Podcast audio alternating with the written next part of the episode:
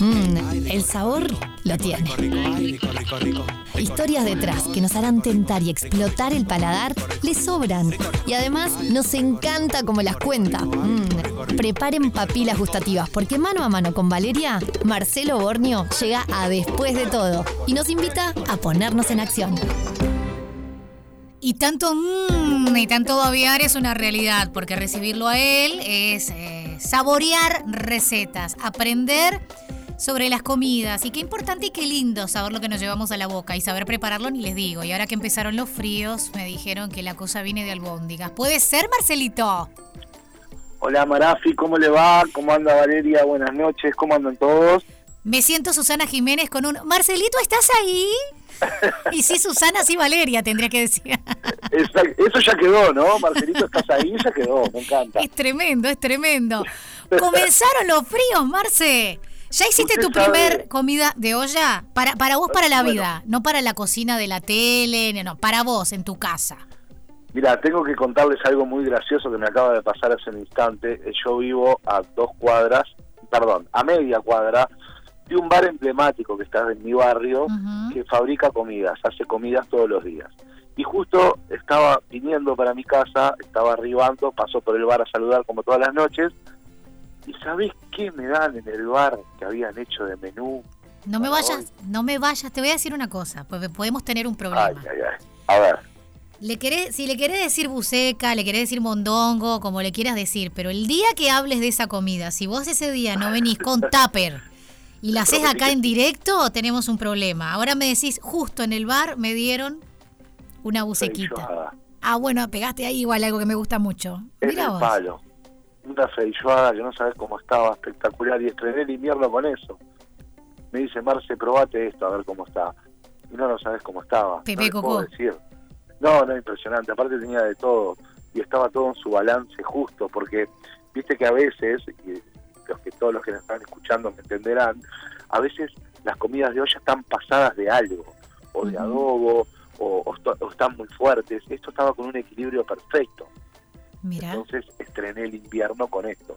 Pero si de invierno se trata, y lo que me viene a la cabeza primero a mí en el invierno, son unas buenas albóndigas. Mira, Tuki. Sin duda. Pero estofadas tienen que ser, y que ahora les voy a dar la receta. A ver. estas albóndigas estofadas. Pero vale, quiero decirles algo. Yo voy a dejar planteado para que todos los que lo están escuchando y todas las que nos están escuchando nos digan lo siguiente. ¿Prefieren las albóndigas? Les voy a plantear dos maneras de acompañar estas albóndigas estofadas. Unos buenos espaguetis o un rico puré de papas. Las dos me hace el operador. Me da muchas gracias, porque Santi Pereira, el operador, me dice las dos, pero hay que elegir una, Santi. ¿Usted qué vota? ¿Cuál elegiría? Yo elijo el espagueti. Si tengo que elegir, elijo el espagueti. Santi dice que va por la misma. Con, con albóndigas. Los dos espaguetis. Por ahora vamos así. Al 097 44143 la gente se puede prender e ir votando mientras pasas la, la receta y después te digo quién ganó.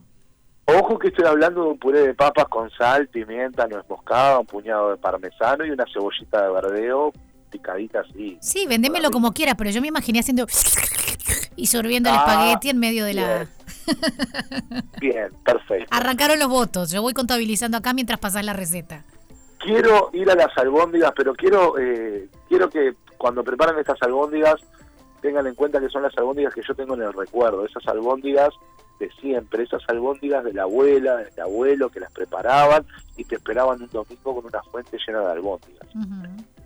que, que ellos tomaban la precaución, por lo menos la receta que yo les voy a dar ahora, de tener un 70% de carne picada especial y un 30%, perdón, de magra y un 30% de carne picada especial, para que para que la albóndiga tenga un contenido graso un poquito más elevado, no que sea todo de carne picada magra. Hay muchos también, que escuchen bien esto, mezclan 50% de carne de res y 50% de carne de cerdo, si las quieren mixtas. Hacen una preparación de esas dos carnes mezcladas y ahí comienzan las albóndigas. Tengan en cuenta que las albóndigas ya lo habíamos dicho la otra vez, pero es bueno repetirlo quiere decir una bola, al es en árabe. Nosotros tenemos la idea de que este plato, si bien lo trajeron los inmigrantes para acá, que este plato podría llegar a ser río platense, no tiene nada que ver con el río de la Plata, sino que este, esto ya se comía en la antigua Roma, después los árabes lo, lo, introducen en España por medio de Andalucía y ahí los españoles lo traen para este lado del río de la Plata.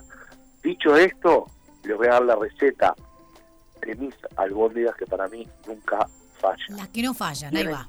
Las que no fallan. Tienen que picar ajo y perejil, finamente picado, no grueso.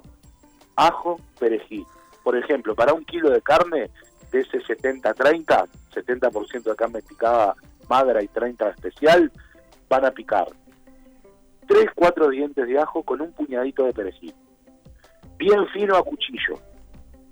Por otro lado, vale, si te sobró una flauta de pan, o media flauta de pan, ese que queda viejo, yo siempre digo que por favor reciclen, no lo tiren. No, no siempre, no siempre es budín de pan, puede ser albóndigas. No siempre es budín, puede ser albóndigas, ¿saben cómo? Poniéndose pan en leche, dejándolo un ratito y mezclando a las albóndigas. Ok. Esto se hacía no solo para darle sabor y para que la carne no se seque, sino también para estirar la economía. Porque siempre es bueno agrandar el relleno y que las albóndigas, por supuesto, rindan más. Claro. Entonces, pan mojado en leche, ajo y perejil, sal, pimienta, un buen puñado de queso parmesano, amasamos todo, mezclamos todo y ahí te puedo asegurar que tenemos unas albóndigas espectaculares. Obviamente después tienen que hacer el estofado. Le van a poner zanahoria, le van a poner apio, le van a poner puerro, le van a poner tomate, azúcar, sal, pimienta y las van a estofar. Es importante cuando le den la forma a las albóndigas redondas, porque de ahí viene, quiere decir la bola, lo que hacen es sellarla en el sartén, ¿vale? Claro, pues si no se te desarma, si la vas a meter a la salsa, se te desarma. O si no, otra manera, ¿saben cuál es? Prenden el horno bien fuerte y lo que hacen es en una asadera introducir las albóndigas en el horno hasta que se sellen bien. Claro. Y después recién la pasan para el estofado. Bien, me encantó.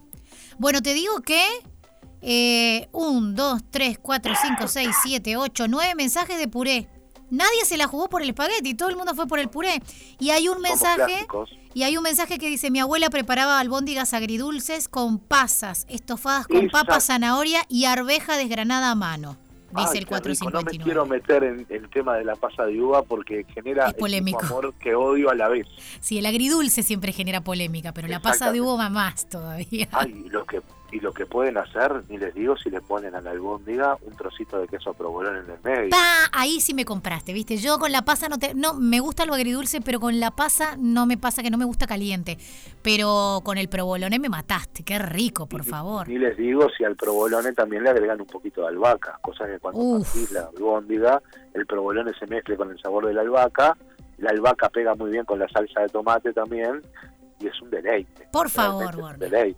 Por favor, Borneo. Qué rico. Bueno, eh, yo inauguré con lentejas, pero en menos de una semana voy a tener que hacer albóndigas. ¿Cómo el cuerpo pide algo caliente en el invierno? Es increíble. Yo soy fanática de las comidas de invierno. Comería todo el... Por ejemplo, amo las sopas. Sopa crema y sopa común líquida. Eh, pero las comidas de invierno las comería todo el año. Igual en mis platos de invierno el único que no me preparo, pese a que me dicen que ya viene precocida, que ahora es más fácil, porque años atrás cuando le quise agarrar la mano no tenía olla de presión y aquella hervidera de la panza y todo era un, un, desbole para una persona sola. Entonces, el mondongo, el mondongo lo, lo compro. Así que capaz que si quedó, si quedó, no, no, lo compro hecho. La cazuela de mondongo ya la compro hecha, no la preparo. Ah, en mi vida cociné cociné buceca o mondongo. No sé, ¿por qué le dicen buceca o le dicen mondongo? Eh, ¿En qué va la diferencia? Me lo vas a tener que contar el día que des la receta. Por supuesto, eso te lo voy a contar todo porque es muy muy linda la historia del mondongo y de la buceca en sí. Pero ese día, este, yo no sé cómo vas a hacer, pero el día que hables del mondongo vas a tener que venir con tapa. Y, y, está bueno degustar así para para que vos pruebes cómo queda una cazuelita de mondongo recién salida. Hecha por el señor Marcelo Born. No importa, no tiene por qué ser recién salida, porque mira que las comidas de olla, cuando tienen más tiempito guardadas, son más ricas. No me molesta que me digas. Es importantísimo. Lo que acabas de decir es importantísimo. Si uno cocina una buceca y la deja 24 horas, yo sé que es difícil esto que estoy diciendo, pero 24 horas después tiene un sabor que es se potencia casi el doble de sabor. Es Tremendo. Bueno, gracias por la receta de las albóndigas, gracias por esta segunda columna. Amo tenerte aquí en nuestro programa, Marcelito, y nos reencontramos en 15 días. Muchísimo. Nos vemos y un beso para... Para Santi y todo el equipo. Y por supuesto, beso grande. El otoño es mejor con buena música. Otoño 2023 en Radio 0. 104.3 y 101.5 en Punta del Este. Despierto